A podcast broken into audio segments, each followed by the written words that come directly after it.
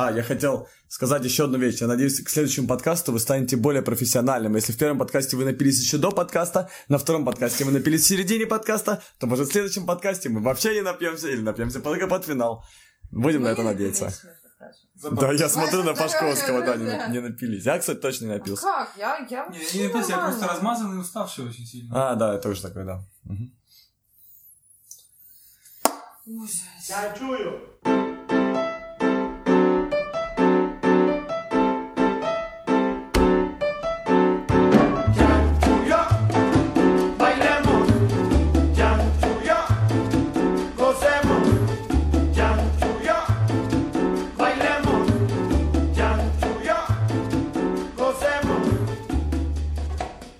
Привет, меня зовут Денис, это подкаст Travel Hacks, самый первый выпуск. Должен сразу признаться, что этот выпуск был записан еще в июле, но из-за технических проблем и моей собственной лени он выходит только сейчас. Тогда, в июле, через пару дней после финала чемпионата мира, мы с Саней Федоровым и Леной Срапян и Леней Пашковским засели на московской квартире Лены и Сани. И записали подкаст о Латинской Америке. О Латинской Америке, потому что Леня Пашковский только что закончил выкладывать второй сезон своего travel-документального сериала «Хочу домой». И он был снят целиком в Центральной и Южной Америке. Лена с Саней только что вернулись в Москву из огромного полуторагодового путешествия по всей Латинской Америке. Они объехали практически все страны. Они снимали документальный проект о жизни амазонских индейцев. Так как мы записывали подкаст на кухне, то качество звука не самое идеальное. Так как на кухне был алкоголь, а, то в подкасте есть немного обсценной лексики. Если вас это не устраивает, наверное, дальше слушать не стоит. Кстати, несмотря на то, что мы записали его так давно, подкаст не потерял своей актуальности. Ни в Гаити, ни на Кубе, ни в Венесуэле, ни в других странах ничего ровным счетом не изменилось. Поэтому слушайте. Так вот, ребята, я хочу спросить, а зачем вы поехали вообще в Южную Америку? У меня очень прозаично все. Я очень хотел поехать в Африку, но из-за сложностей логистических и вообще подготовки, которая бы требовалась по-хорошему для Африки, я туда не поехал. Потому что времени у меня было мало на подготовку. Э, Это первый, э, первая причина. Вторая причина – язык. Кстати, это Леня Пашковский. Потому что это регион, в котором я э, считал, я смогу почти везде разговаривать спокойно с людьми. Ну и фактически так и получилось везде, кроме Гаити. И начинал с Кубы, э, где мой испанский не был так уж плохо, потому что я много пил, а когда ты пьешь, ты сам знаешь, ты говоришь гораздо лучше на любом языке. Но ближе к Венесуэле я прям, ну, типа, чувствовалось развитие, конечно. вот есть ключик к сердцу любого латиноамериканца, это попиздить. Вот, это если ты с ним болтаешь, как бы, даже, мне кажется, на, на не очень хорошем испанском, ну, за маму спросить, там, за дочек. А это Саня Федоров.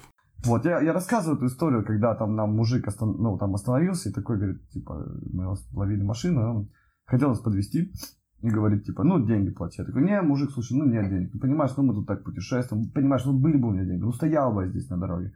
Ну, подумай, ну, ну, стоял бы, конечно, вот. Он такой, ну, да, да, да, говорит. Что такое, ну, ладно, пацаны, я, конечно, загруженный. Я такой, ну, слушай, говорит, ладно, удачи, там, это, дорога длинная, короче, это всего путь, все такое. Она такая, да садись, короче. Вот, он, он, он, он- он тебя сажает, он- я сейчас с ним за маму, за бабушку, что там где дочка его учится, про герилью в Аргентине, ой, в, в Колумбии. И он там расплывается и весь день, самый на следующий день за мной заехал, еще дальше повез, короче.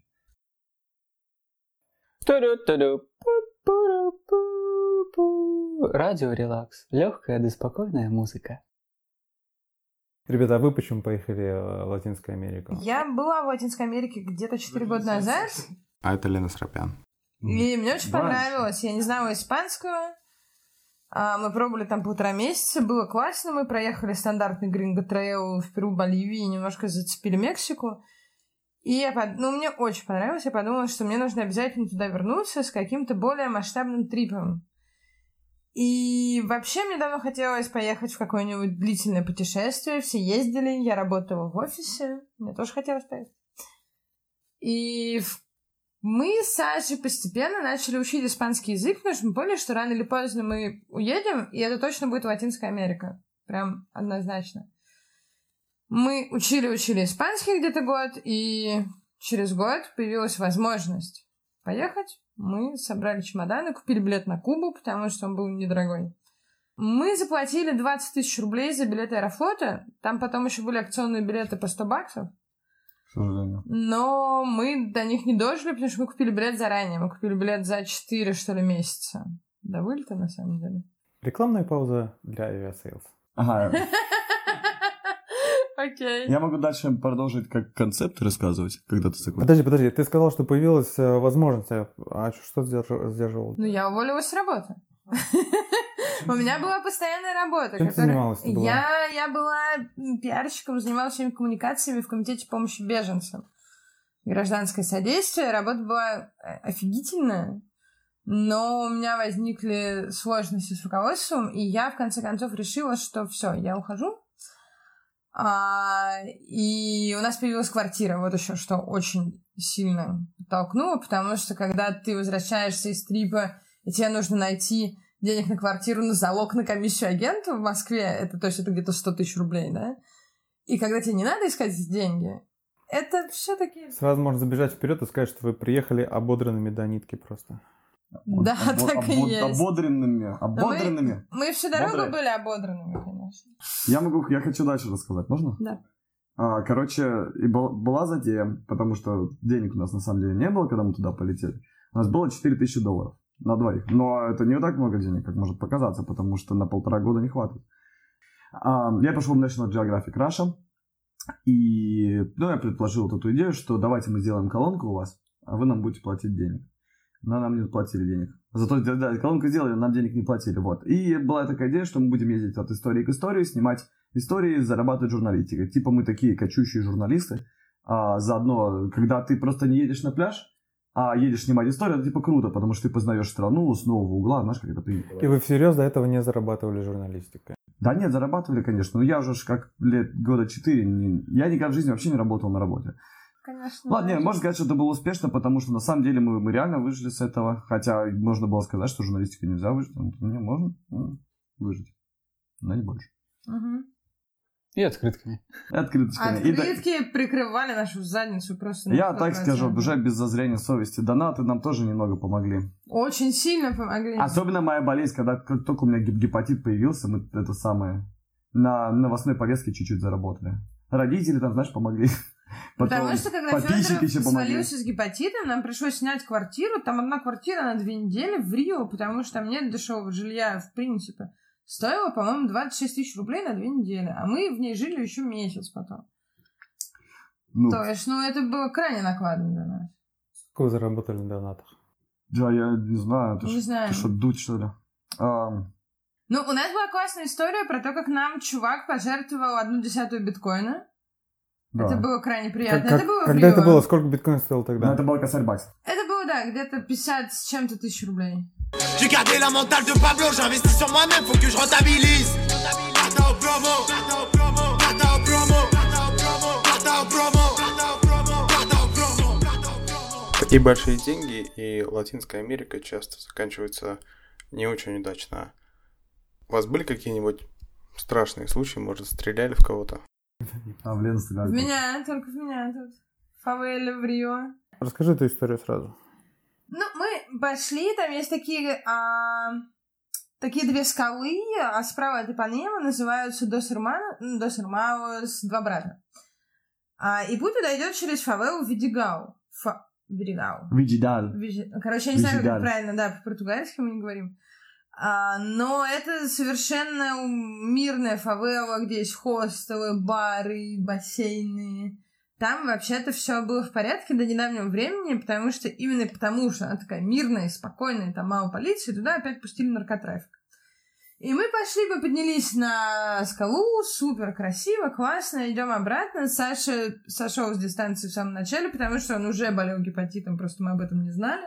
Ему было плохо, он понял, что он не может никуда идти. И мы когда шли обратно, мы были, собственно, с Ильей Бондаревым и его спутницей Катей Николаевой. И мы услышали такие хлопки, это похоже на петарды какие-то. Такие 4-5 хлопков, и мы бы вообще не обратили на это внимание никогда, если бы люди не начали разбегаться просто с невероятной скоростью. И мы с одной семьей забежали в магазин, забились вместе с ними в туалет, и мы вот в одном маленьком кафельном туалете, нас было человек шесть, там маленькая девочка и вот там несколько взрослых, мы в том числе. Потом, когда уже перестали, перестали стрелять, мы перебежали в магазин напротив, потому что у нашего не было решетки, а были только вот эти рольставни, которые долго опускать. Мы перебежали туда, где была решетка, и там еще сидели минут 20. Я помню еще момент, когда через дорогу стояла девочка, школьница, она, она явно не могла, все, она куда-то попала, типа, между, вот, она не могла никуда перейти. И вышел мужик, выбежал из нашего магазина и увел ее, потому что она стояла, плакала, она боялась перейти дорогу, она не могла перейти дорогу. И он тоже долго-долго думал, прежде чем выйти за ней. Было довольно стрёмно, и мы когда спускались, там были прям такие ощерившиеся стволами спецназовцы, поднимались, вертолет там. Там такие танки потом Подожди, если, если там были вертолеты, если там были спецназы, значит, это все-таки немного неординарное событие. Ну, они там всегда. Ты знаешь, мы потом Просто- подписались на... Есть такой канал в Телеграме, я не помню, как он называется, но там просто про стрельбу в Рио-де-Жанейро. Подожди, он реально в Телеграме, да? Да, он Да, реально да, в Телеграме, да. бразильцы пользуются Телеграмом. И там а, сообщения, где стреляют, просто вот стреляют где-то, появляются сообщения в этом канале. И ты знаешь, там было где-то по 30 сообщений в день. Так что да, возможно, в так стреляют не каждый день, но Виджигал там тоже появлялся. Там появлялась Катагало, которая между Капака- Капакабаной и Панемой, двумя самыми туристическими пляжами. Катагало там появлялась регулярно. Там фавела вот такая, а стреляли в ней типа раз в неделю. Окей, тогда давай сразу про безопасность и вообще общее мнение о том, что в Латинской Америке очень небезопасно. Тебя могут ограбить практически в каждой стране, в любом городе. Тебя могут пристрелить. С тобой может случиться все, что угодно. Это правда? Ну, не в любой, я думаю. Далеко, не в любой. Не в любой. Где ты чувствовал себя безопаснее всего из тех стран? На Кубе почему-то. Мне кажется, что Куба супер безопасная, потому что... Ну, я не знаю почему. Наверное, они- там работает... в смысле, они боятся, наверное, свою полицию. Скорее У всего. них оружия нету, на самом деле. И оружие, вот, правда, да, Мгм. да, да. Еще э, я ходил, когда пока по улицам, постоянно ты понимаешь, что ты, возможно, в других странах такая же история, но из-за застройки вот этой гаванской ты никогда, из-за того, что людям делать нечего, а, ты никогда на улице не находишься один. Всегда ты в поле зрения кучи других людей. Э, скрывшись где-то невозможно, у тебя негде скрыться от чужих глаз. А где чувствовал себя бе- опаснее всего? Ну, в Гаити полный пиздец. А в Венесуэле, да? Вы говорите хуже? Э, э, В Венесуэле, понимаешь, в Венесуэле э, страшно, потому что ты знаешь о том, что там Да, опасно. да, да, да, это, не- этого не ну, видно, потому что это ничуть, когда ты идешь по в улице, нет, вот ты кожей этого не ощущаешь ничуть. Пока не начнешь там замечать, что, оказывается, люди там телефоны прячут под мышкой, чтобы там смс-очку набрать или еще что-то. А, а в Гаити просто мир постапокалипсиса. Ты идешь по улице, э, как будто вчера была война, и сейчас просто короткое перемирие. По Каракусу идешь в современном городе, где все выглядит Да, красиво. да, там супер. Если бы ты не знал, если бы ты был идиотом и не почитал, и не знал ничего про Венесуэлу, типа, и не был в курсе ни новостей, ни там рас- рассказов чьих-то, ты бы вообще расслабленно кайфовал. Мы были, прям скажем, в ебенях. Вот не считая вот Рарайма, Санта-Елена, это даже сложно с ебенями, потому что когда-то это было там сильно туристическое место, в остальном мы были во всяких местах, куда никто никогда не ездил. Потому что мы ехали в Амазонию, и там все было очень печально. То есть там действительно с наступлением ночи все закрывалось. Я помню, как мы едем по улице в Сан-Кристоболе, город, с которого начались протесты, и ну, там просто не души, это выглядит как декорация для кино, потому что там настолько мало света и настолько нет людей. Мы еще едем в какой-то тачке 50-х годов. И, ну, они еще часто используют, по-моему, колумбийское выражение «дар папая», то есть, типа, дать папаю. Ну, это что-то типа нашего слабоумия, отваги, не знаю. Это когда ты выходишь ночью на опасную улицу, тебя грабят. Вот это вот дар папая. Ну, типа, сам, сам нормался, сам долбоёб. Это самое удивительное. Вы очень много провели времени, в том числе в очень опасных местах, но ни с кем ничего не случилось за все это время с вами. Поэтому мне кажется, что все эти мифы довольно сильно преувеличены. Ну, просто мне кажется, что э, Нет? кому-то может показаться, что мы дурачки безумные, раздающие папаю. Но, но, но на самом деле, мне кажется, мы очень, типа, аккуратные чуваки. Мы были невероятно осторожны. Да. Какие правила аккуратности в Латинской Америке, чтобы с тобой ничего не случилось? Нет общих правил. Латинская Америка огромная, очень разная. Нет, надо просто, опять же, да, испанская старпендиента. Надо быть бдительным, надо понимать, где ты находишься. В Латинской Америке все зависит от того, где ты находишься. Нет никакого общего правила. Нет общего правила даже для одного города. Для каждого района, каждого города, каждой страны будет свой расклад. Все, что ты должен сделать, заранее его узнать. Как узнать, где ты находишься, как узнать, какой район опасный и как вообще Знаешь, жить? есть несколько способов. Первое, это если ты живешь у кого-то, спросить у них. Второе, я... Вот мы всегда смотрели на Google Street View район, то есть у нас какой-то адрес, ты смотришь на Google Street View, что за район. Потому что нагуглить практически невозможно. В какой-нибудь столице там 40-50 районов.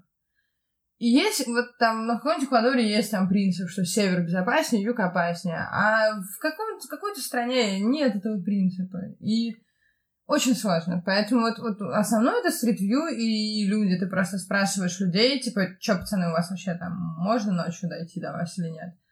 И они могут сказать, типа, блин, нет, только такси, или я тебя на тачке заберу. А могут сказать, что да, все в порядке, иди, тут это, тут все там. Не всегда это правда. И с одной стороны, не всегда ты можешь на это повлиять. С другой. Но мы старались максимально все это соблюдать. Вообще не находить с ценностями по ночам в больших городах никогда. И мы очень часто вообще скидывали вещи где-нибудь и разъезжали по окрестностям без вещей. Короче, ты просто все, ты, ты все время на стреме, ты все время, я вот, я одна не ходила никогда практически по ночам, потому что девушек одиноких очень часто вообще грабят, поэтому, ну, просто когда мы вдвоем, это лучше, когда нас было четверо, было вообще классно, то есть мы могли по Манаусу ночью пройти.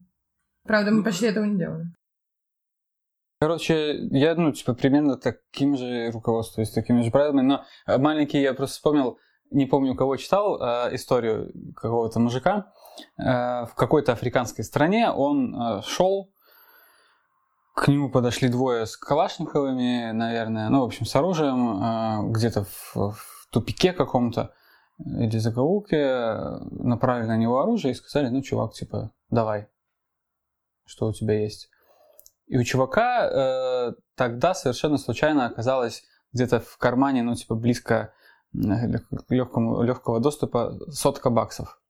И он просто достал эту сотку баксов, на секунду э, им перед лицами ей потряс, чтобы они четко увидели, что это 100 баксов. И бросил, э, максимально ее отбросил на землю от себя. Ну, и, естественно, эти чуваки просто бросились за этой соткой на, на перебой. Ну, и он использовал эти несколько секунд замешательства, чтобы убежать.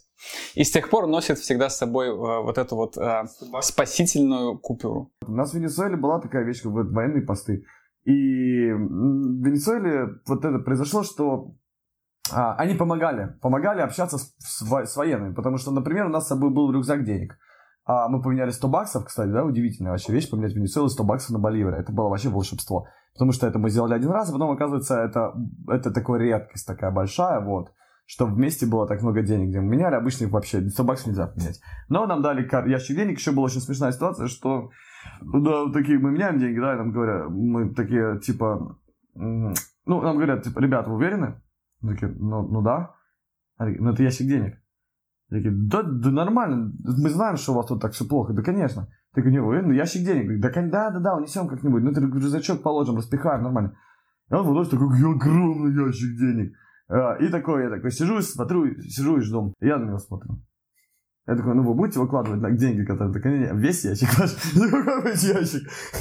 Он такой, типа, весь. Я такой, ну я ему даже до дома не донесу. Вы что, издеваетесь? Я сейчас отсюда выйду с ящиком денег в самом стрёмном городе Латинской Америки. Блядь, как я его понесу? Это ящик денег, меня ограбят, пока я дойду. Подожди, я упустил, что это за город?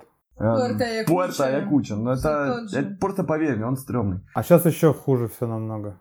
Да, да нет, Да такое я же. даже не знаю, там расстреляли всю тюрьму, вроде получше. Да, там же мы когда приехали, расстреляли тюрьму в тот же день. Вот. Там была тюрьма без окон, без дверей, знаете, там люди выходили, Заключенные взяли тюрьму заходили. в заложники. Ну, то есть заключ- заключенные завладели тюрьмой и могли спокойно ходить, выходить, грабить людей. И мы приехали как раз, вот, вот именно в такой город мы приехали.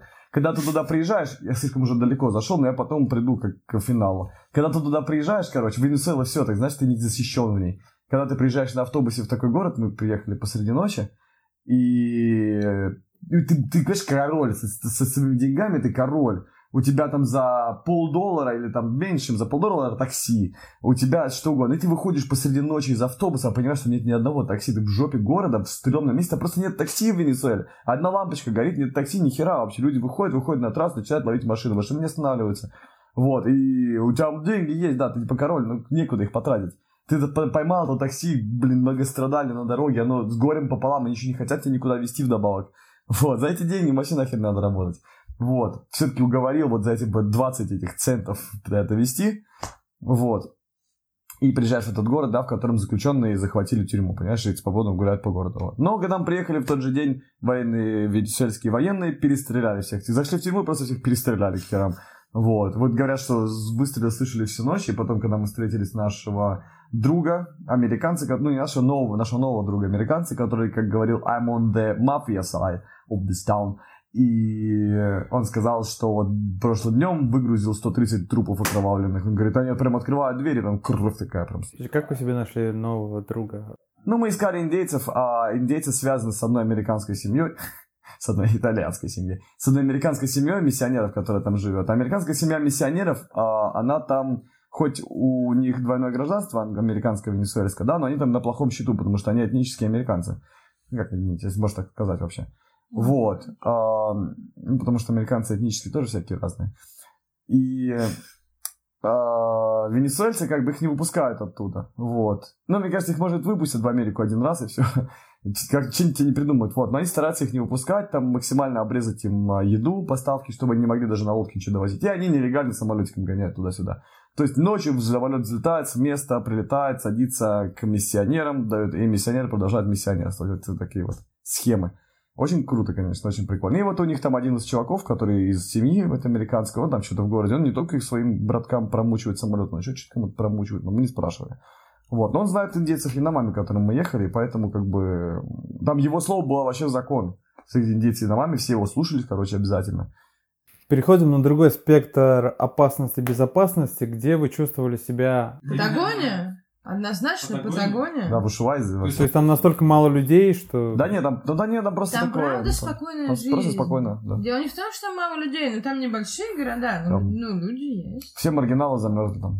Ну и другой спектр, что это самое дорогое место в Южной Америке. Да, безусловно, это самое дорогое место в Южной Америке. Ну нет, безопасность скорее про то, что это действительно маленькие поселки. Это, в свою очередь, самые безопасные страны в целом. То есть Аргентина и Чили очень... Они друг другу запрещали перевозить всякие продукты животного происхождения. Короче, Аргентина сама ехать. Дорога есть, но она сама себе не может отвезти, короче, помидорки. Потому что она вынуждена пересечь границу с Чили. А Чили такие, типа, ха-ха, вот хрень. Они гоняют в Рио-Гранде морем, Да. но все равно уходит дороговато.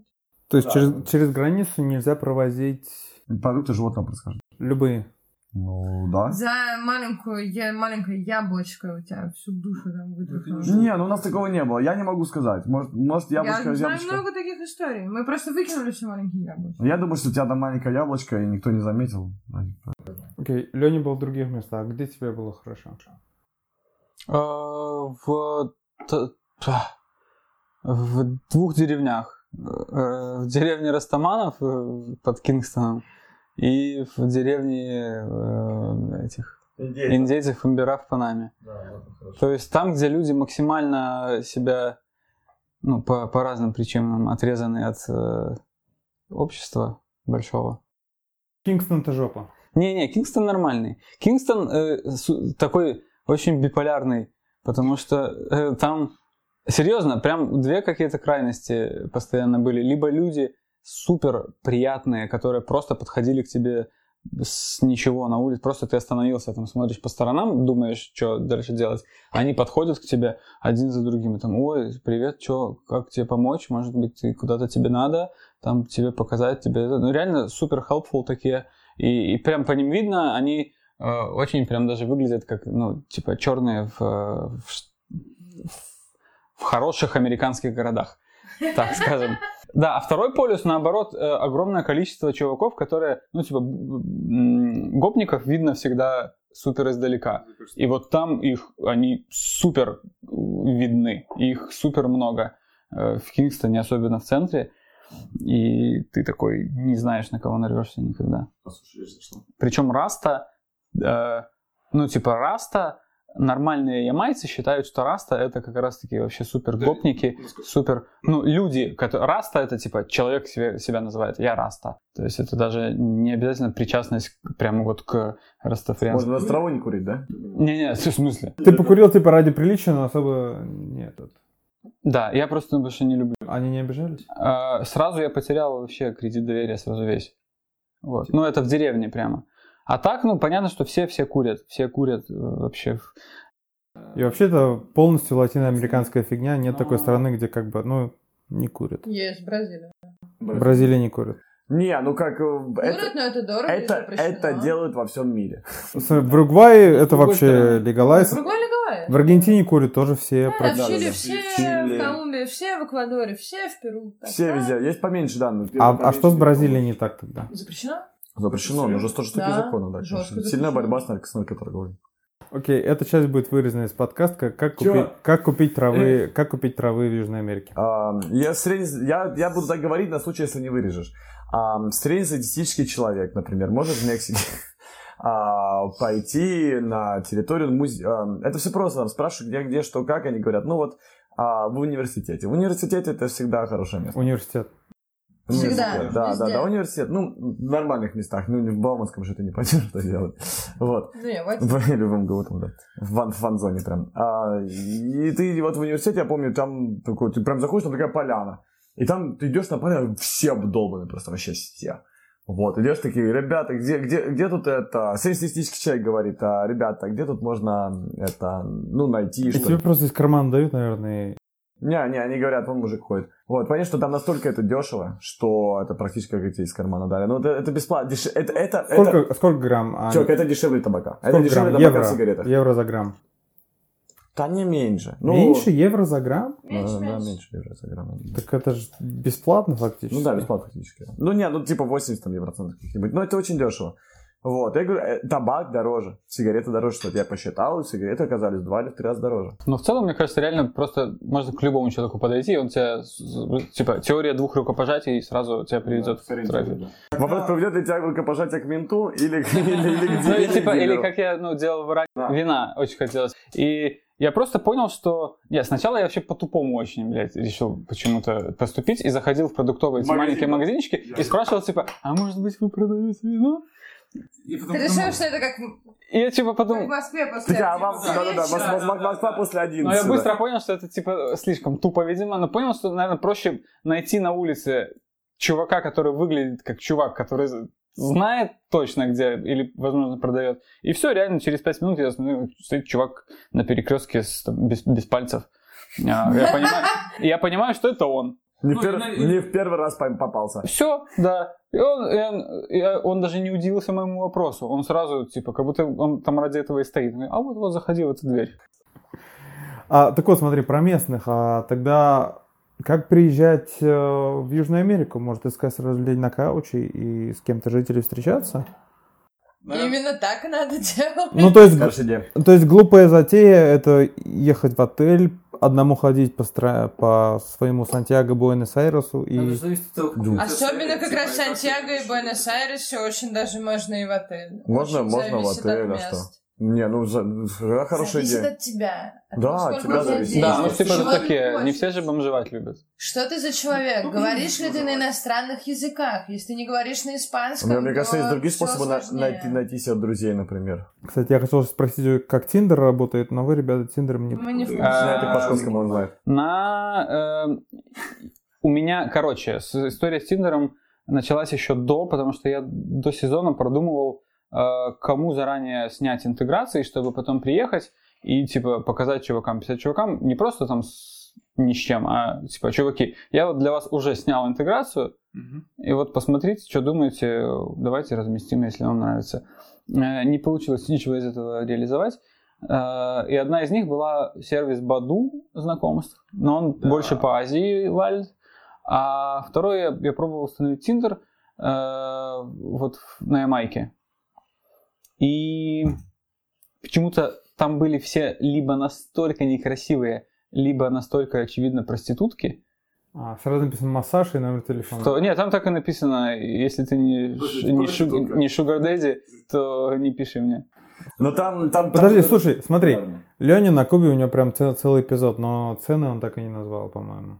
А потому что это зависит от твоего таланта торговаться. Ну, давай минималочка, я Ну, хорошо мне кажется, торгуюсь. что типа за 15 баксов ты, ты сторгуешь точно. За ночь или за, за, за- Не, ну типа за там ра- разок.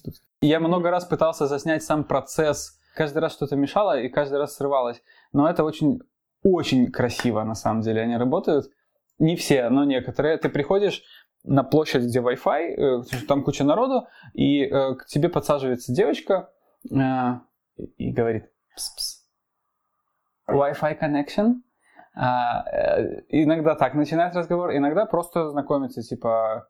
Но она такая, а ты откуда? А что ты делаешь? Я давно приехал. Ну и через буквально четыре вопроса она говорит, ну, типа, а не хочешь ли ты там попробовать кубиночку?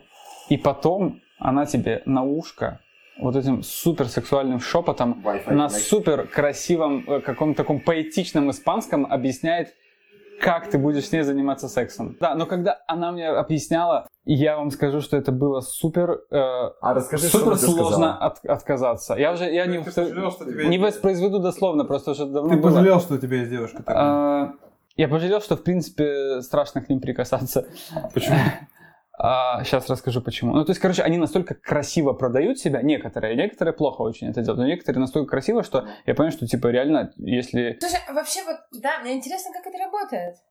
Да легко, потому что половина туристов мужчин туда приезжает сразу, Нет, и нет, нет, это я И знаю. там как не особо не надо работает, когда продавать себя. лично ты сидишь вот с этой женщиной, Так она вот он говорит, рассказывает. Неловко, блядь, неловко. Ты просто не опытный. Потому что никак... в нашей культуре, потому что это слишком странно, чтобы к тебе девушка подошла и начала рассказывать, как она тебе будет отсасывать красиво. И поговорить вообще про людей. А, проститутки не люди?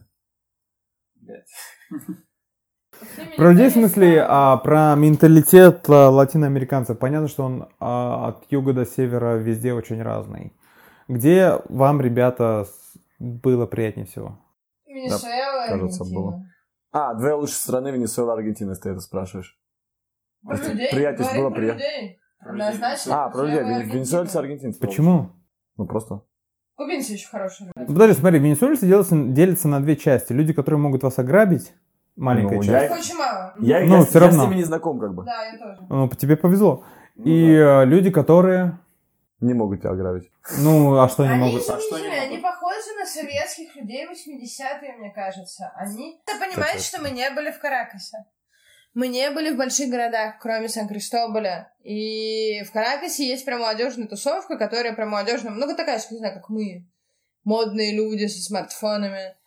В регионах такого нет. Там простые люди, у них там перешитая, зашитая одежда, выстиранная, перестиранная 10 раз. Они очень простые, открытые, и, конечно, ну, просто вот эта ситуация венесуэльская, она накладывает флер невероятной трогательности, потому что у нас была история, когда мы стояли в, а, на пристани около Якучи и ждали, когда наши на маме соберут свою лодку, и мы подружились с парнем, он юрист, а, очаровательный совершенно чувак, у него милейшая жена, она индианка, у них дочке год. Они приехали встречать каких-то ученых, которые брали пробы где-то по Ореноку, вот должны были приплыть на лодке. И мы с ним болтали за жизнь, что как, как они живут. И он говорит, слушай, ну, я вот уже жил в Штатах, я, я, конечно, да, я понимаю, что здесь возможно жить, я уеду в Уругвай. Я точно знаю, что я уеду в Уругвай. Я коплю деньги. Я, и тут вот пауза такая, говорит, я уже скопил кучу денег, целых 400 долларов. Думаешь, ёб твою мать, что... Во-первых, что такое 400 долларов вообще? Во-вторых, что это такое в Уругвае? Это ничто, на это нельзя снять даже квартиру на две недели. И вот Венесуэла, она полна вот таких моментов, когда это образованнейший человек. Там работает в общественной организации. И Венесуэла раздирает тебя просто сердце. Так вот, тогда, тогда Аргентина. Охуенность Аргентины, она в... В людях. Окей, ну что в людях? И в чувстве старой Франции этой. Что люди, ну. А почему Франция? Почему не Италия? Мне казалось, Аргентина Не, была ну ближе это- к Италии. Да, Это просто слова. Это они Конкретно этнические вроде. Больше похож на Париж. Культурно, этнически, конечно, Аргентина куда больше связей с Италией. Там Вроде есть штамп про Париж Южной Америки или нет такого? что- Нет, не думаю. Не слышу. Я бы назвал это Париж Южной Америки. Я бы назвал как Белый Нью-Йорк. город, Смесь да, Нью-Йорка. Нью-Йорка и Парижа Южной Америки какая-то такая. Да. А там есть космополитичность Нью-Йорка, например? Есть, если Панаме. говорить о реальной космополитичности, то Панама — это реальная космополитичность. И когда ты говоришь о Нью-Йорке, ты говоришь о той же самой космополитичности. А то, что в Буэнос-Айресе, ну да, там много волн миграции, но это очень рафинированная Ну, короче- миграция. Еврейская миграция, итальянская. Леня, где тебе было хорошо? Ты был в других странах. Э, Я уже говорил, что мне максимально хорошо было в деревнях. И вообще, э, там, где... Я зарекался в какой-то момент, но я настолько устал от постоянного стрёма, э, что зарекся вообще снимать в городах для самого себя, что я только буду ходить по природе и по деревням. Потому что в деревнях было круто, в принципе, везде. Какой момент? Даже на самом деле Гаити, который, блин, супер сложный, там в вот деревушках каких-то, и даже в маленьком городе, я там в одном каком-то был, забыл название, там было гораздо приятнее, чем в столице. Вот. Но в целом, если брать прям страну в целом, или там ну, э, народ, народ в смысле, э, это венесуэльцы. А в какой момент ты зарекся от больших городов? Как, по- какой город тебя смутил? Я вот э, первый раз проснулся в Гаити, и я сразу это понял. У у тебя ви- видос прям с города Солнца полностью, а ты именно там жил все время? Не-не-не, боже упаси. Но то место, где я жил, всего лишь чуть-чуть лучше, чем э, Сити Солей. А, Там в Сити Солей просто дома в основном из э, жестяных листов и э, дверей от туалетов, от биотуалетов. А в остальной части Порто-Пренса, такой народной, там они все-таки кирпичные. Что уже, да. Но это типа полный пиздец. Там реально все полуразрушено. Ну, то есть понятно, что весь город был разрушен землетрясением, и его не отстроили. Несмотря на все десятки или сотни миллионов, которые туда залили за эти 8 лет, После землетрясения. там, ну, типа, почти ничего не восстановили вообще. Куда они делись эти деньги? Ну, я видел там дорогие машины.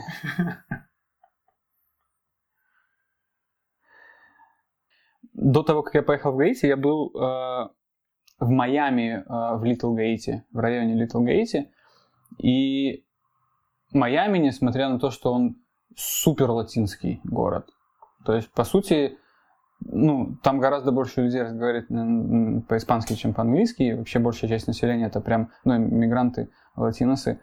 все равно этот город ну, довольно-таки приятный, все там клево, но там есть вот квартал гаитянский, Little Гаити, и там супер стрёмно. Ты просто попадаешь реально в Гаити практически. Но тебе их музыка понравилась. Охуенный рэпчик. На креольском рэп это тот рэп... Вообще французский рэп э, супер котируется на самом деле среди всех ценителей, потому что он ну какой-то особенно стилевый. И а на креольском он звучит еще более круто, потому что креольский он более борзый по сравнению с французским по, по, по звучанию. Такой и рэпчик вообще получается. И гаитяне пишут биты очень крутые. Они очень минималистичные, потому что они пишут на супер говеном оборудовании, на супер говеных колонках. И, и там просто супер бас. Басы такие, короче, очень скупые звуки все, но это супер сильно. Ну, хип-хоп в его чистом классном виде, как он задумывался в а, грязных, опасных районах Нью-Йорка. Ссылочка на плейлист будет в описании. Про бухло, про бухло в латинке поговорим, может? А что, много бухла? Правильно. Есть разные бухло. Твое любимое бухло в Латинской Америке?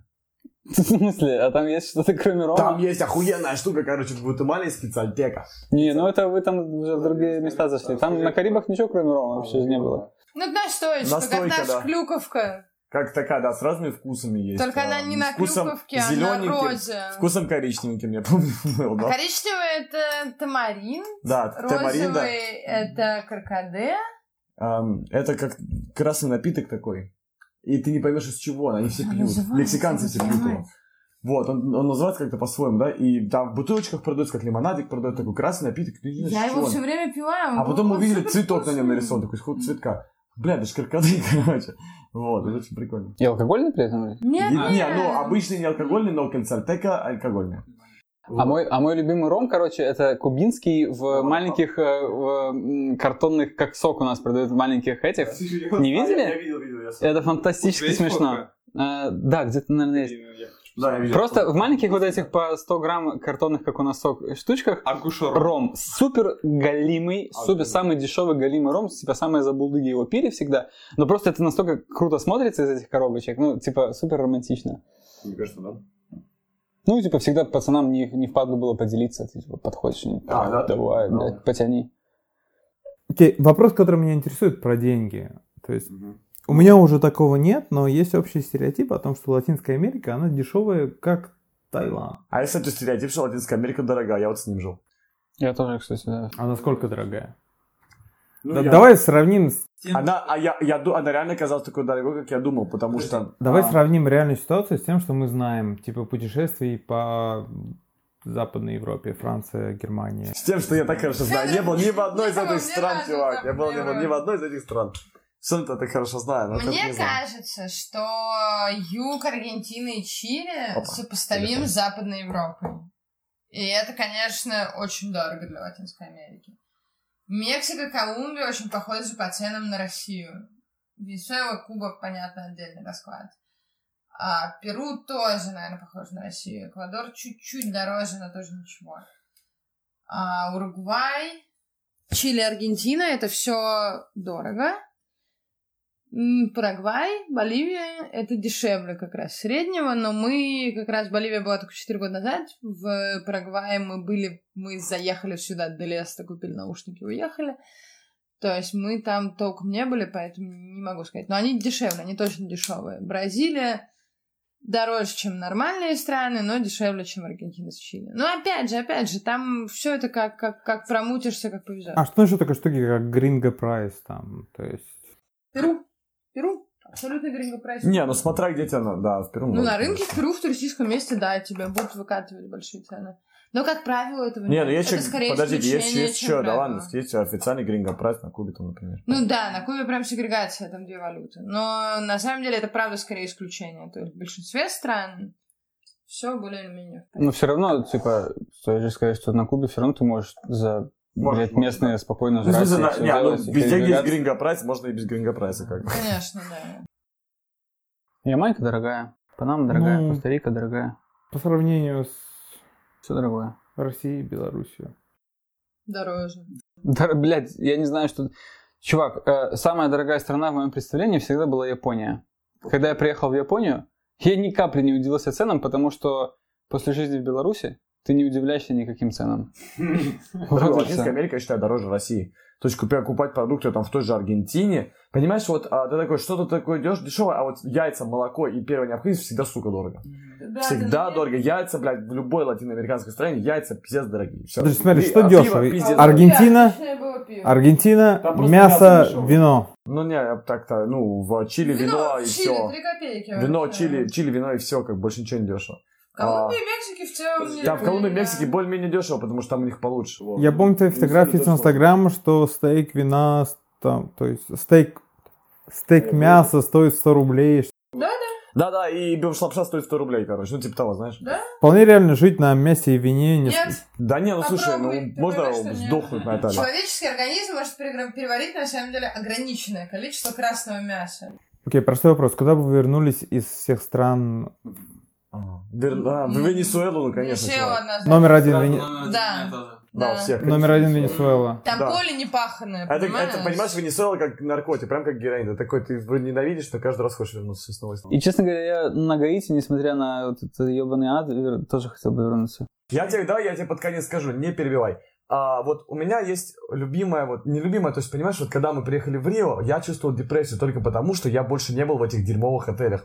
Вот, понимаешь, вот эти отели, где у тебя вот этот кафель без конца, ну там вот этот гремящий кондиционер, вот это вот я люблю, когда он есть, потому что этот гремящий кондиционер это символ прям.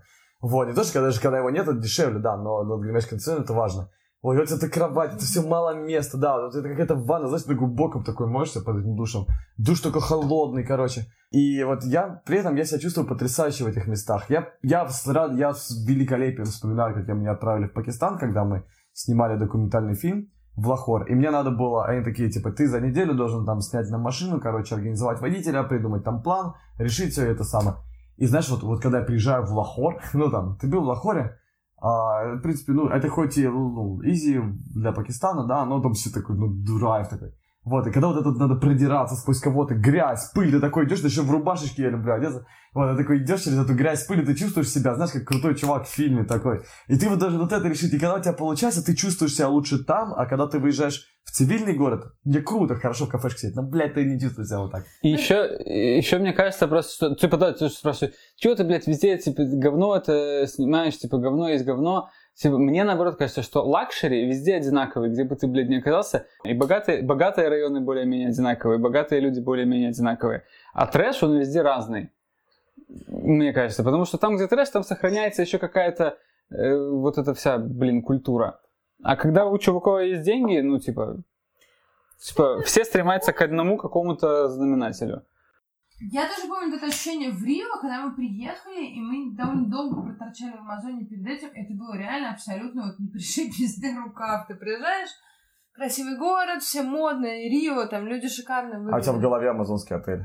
И ты просто, это как будто вот у меня, даже когда мы в Москву приехали, вернулись, не было такого ощущения, а там как будто тебя вынули из привычной обстановки, которая тебе очень нравилась. А я как раз, мне очень нравилось в Амазоне. Я из тех редких людей, кто очень хорошо выносит Амазоне- климат. И Мгм. мне было невероятно в кайф. А в Амазонии то, что там не только джунгли, в джунглях довольно адово, да.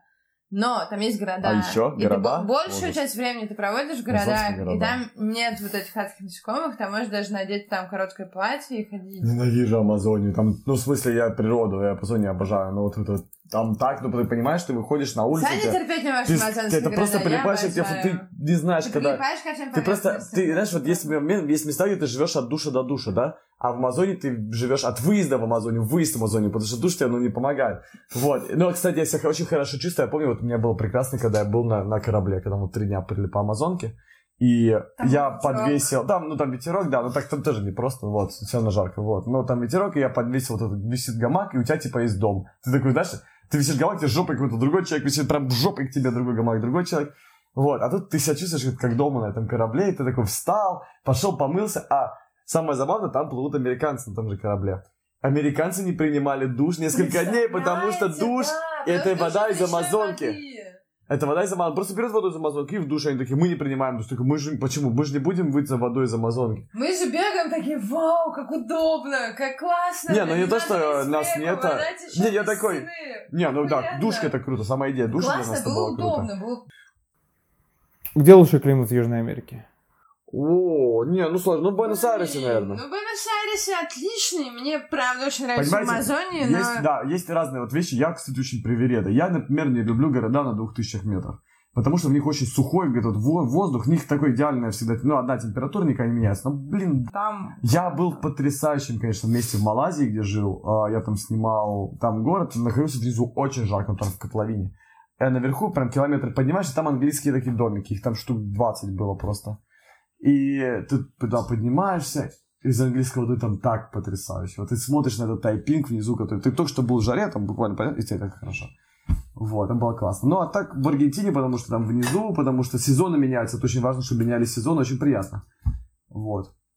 А так я, конечно, как человек европейского климата, мне кажется. Я вот типа такой... Я думаю, я под, полюблю Южную Европу, потому что меняются сезоны, не холодно. Вот главное, чтобы зимой можно было выйти в кафе и посидеть на веранде, когда солнышко светит. Смотри, почему Южная Америка стала популярной в последнее время? Действительно, мои, несколько моих друзей, которые никогда не покидали пределы Европы, а, слетали в либо в Бразилию, либо в Чили, например, либо в другие А, ну, у страны. меня очень легко, простое есть объяснение. Ну, в смысле, потому что у меня есть люди, знакомые много, которые любят очень путешествовать, но при этом они любят путешествовать только по Европе, либо вот это вот, ну, Турция максимум, там, да, максимум, там, Марокко, может быть. А Азия для них уже это, типа, too much. Поэтому, на- а им же ходят, Европу все объездили, хочется открыть что-то новое, поэтому ты едешь, наверное, в в Южную Америку, потому что там, ну, как бы, цивилизация супер близко к Европе, по сути, по, как бы, В ощущениям. некоторых местах. Да, да, и поэтому туда проще всего для новых открытий поехать. Может быть такое объяснение. Я на самом деле считаю, что люди понятия не имеют, что такое Латинская Америка, едет просто потому что. Да, come on, ребята. Я понятия не имел, что такое Латинская Америка. Блин, я был в Азии, там, я съездил в Папуа, но я, в принципе, понятия не имел, что там вообще Латинская Америка. Ну, Ребят. Каракас от, от, от, от Буэнос-Айреса я отличить не мог, понимаешь, в тот момент. Я думал, я был, ну, тогда я уже был в Папуа. То есть, я думаю, большинство людей реально, ну, там, Латинская Америка, они видели фотографии, например, Мачу-Пикчу, а, бля, пиздато. вот. Да, надо люди едут на большие достопримечательности, Ну да, люди да, едут на люди едут на Мачу-Пикчу, люди раньше ехали на Рорайму, Вот люди да, да, едут да, да, на да. Мексики. Смотри, Мачу-Пикчу это абсолютно переоцененное место. Да без разницы, это медийный образ, понимаешь? Вот а, если у тебя переоцененное место, нужно. Если у тебя переоцененное место, вот я, я тебе расскажу, как работает психология, потому что я сто раз видел. А, человек едет в переоцененное место. Как происходит Мачу-Пикчу? Мачу-Пикчу происходит, когда ты сначала платишь дохуя денег за отель, от- отель в, э, в, этом, в Куско, да? Потом ты, тебя такие, ну, надо заплатить за вход в Мачу-Пикчу. Ты платишь вот эти 100, блядь, баксов за поезд, короче, в Аквакальентес это, да? Чтобы просто В одну добраться. В одну сторону. сторону 100 баксов, да. Потом Да, ты да, платишь еще за да. хостел в Аквакальентес еще 100 баксов. Потом ты платишь за автобус до этого ебаного Мачу-Пикчу. Есть люди, которые еще там за какой-то, блядь, трансфер платят. Потом ты платишь за вход. Подъем на А теперь еще сделали 10 обязательного, короче, гида, ты еще за гида хуячишь. Вот. Ну и когда ты тратишь тысячу баксов, чтобы подняться и просто охуеть, ради чего ты заплатил эти, все эти деньги. Это же такое охуенное место, блядь, любой должен увидеть. Понимаешь, вот есть люди, которые да это вообще волшебно. Ну просто когда ты за тобой остаются эти нас, деньги, это не может быть плохо. а, у нас была абсолютно обратная ситуация. Мы Я как Мы, узнал. е- мы, мы ездили, Так такие, все такие, а вы были в Мачу-Пикчу, вы были в Мачу-Пикчу? У нас был такой вот этот вот гринго трейл классический, вот это Мачу-Пикчу, всякие города Перу, Юни, и у нас Мачу-Пикчу был на обратном, Куско был на обратном пути. И нас все мучили, типа, вы были, вы были, вы были, и вот мы не собирались. Мы не собирались с самого начала. Но когда тебя двадцатый раз спрашивают, был ли ты на Мачу-Пикчу, и рассказывают, как там охуенно, и ты приезжаешь в Куско, очень сложно стоять. Я уверена, что если мы с Федоровым бы туда доехали, мы просто не поехали сторону. Не, ну, Мы бы, скорее всего, залезли бы туда. Еще раз, даже при условии, что я там была. Но при этом, да, когда ты... Вот у меня была обратная ситуация, когда мы отдали, ну сколько... Ну, на тот момент это было, сейчас скажу, это было это 30 рублей был доллар. Ну, короче, по 400 баксов на... Мы еще там подэкономили где-то, понимаешь. А мы отдали за Мачу Пикчу, мы, конечно, такие, типа, «Пф, да ладно, что и все. То есть, ну, для нас было вот, вот сопоставимо с теми затратами и нервами, которые ты тратишь, чтобы потратить 400 баксов или 600. Это, ну, это было слишком. Я думаю, если залезть туда бесплатно, будет весело.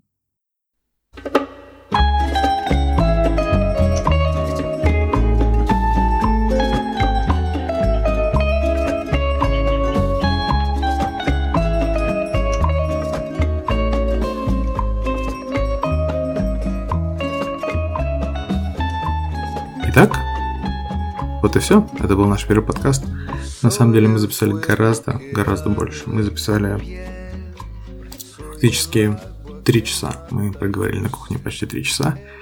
Но из этого пришлось большую часть вырезать. Расскажу немного о том, что происходит с ребятами сейчас. Леня Пашковский прямо сейчас в Азии, кажется, в Мьянме. Он отснял значительную часть сезона, который третьего сезона, который выйдет на Ютубе в феврале 2019 года. Если вы живете в Мьянме, в Восточном Тибете или выращиваете мак в горах Непала, еще не поздно написать Лене в личку, и, возможно, вы сделаете третий сезон немного веселее. Лена с Аней сейчас организовывают выставки о культуре индейцев. Выставка в Москве планируется на апрель следующего года. К сожалению, выставки не делаются быстро и просто. Нужно найти помещение, а, договориться о миллионе вещей. А, Но Лена с Аней хотят прокатать выставку по разным городам, поэтому Если вы находитесь не в Москве, а может в Москве тоже, и можете помочь с организацией выставки, то пишите Лене Сани. Все контакты, все телеграм-каналы будут в описании подкаста. Также Саня, наконец, демонтировал и сделал фильм про иранских кочевников шахсавенов. Он показывает его на различных площадках. Вот буквально пару дней назад был в Минске. Будут показы в Москве и, я надеюсь, в других городах. Так что следите и ходите на показы. И я очень советую прийти вам на них, потому что с Саней скучно не бывает. Я очень рекомендую подписаться вам на всех героев нашего сегодняшнего подкаста, потому что впереди у них классные проекты. И за ними следить будет очень весело и здорово. Ну и, конечно, подпишитесь на нас, на телеграм-каналы Travel Hacks и Самокатус. Если вы хотите помочь нашему подкасту, если вы хотите, чтобы качество записи было лучше, чтобы мы арендовали студию, чтобы меньше матерились, но материться будем и так поменьше, то вы можете стать нашим патроном на Патреоне. Ссылка есть в описании подкаста. И мы будем вам очень благодарны, если вы оставите свой адрес. Я даже приеду и расцелую вас. Кроме того, я очень попрошу вас поставить нашему подкасту оценки.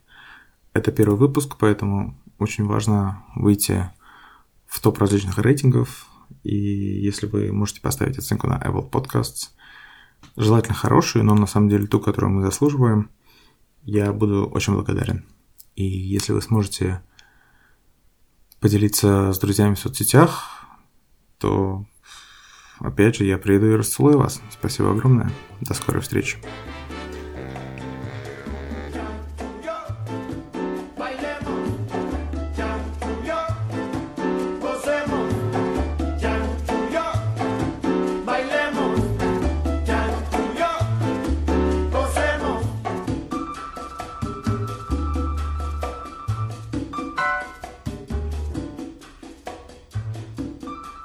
Надо просохнуть, прежде чем послушать этот подкаст и понять, что это была большой ошибкой.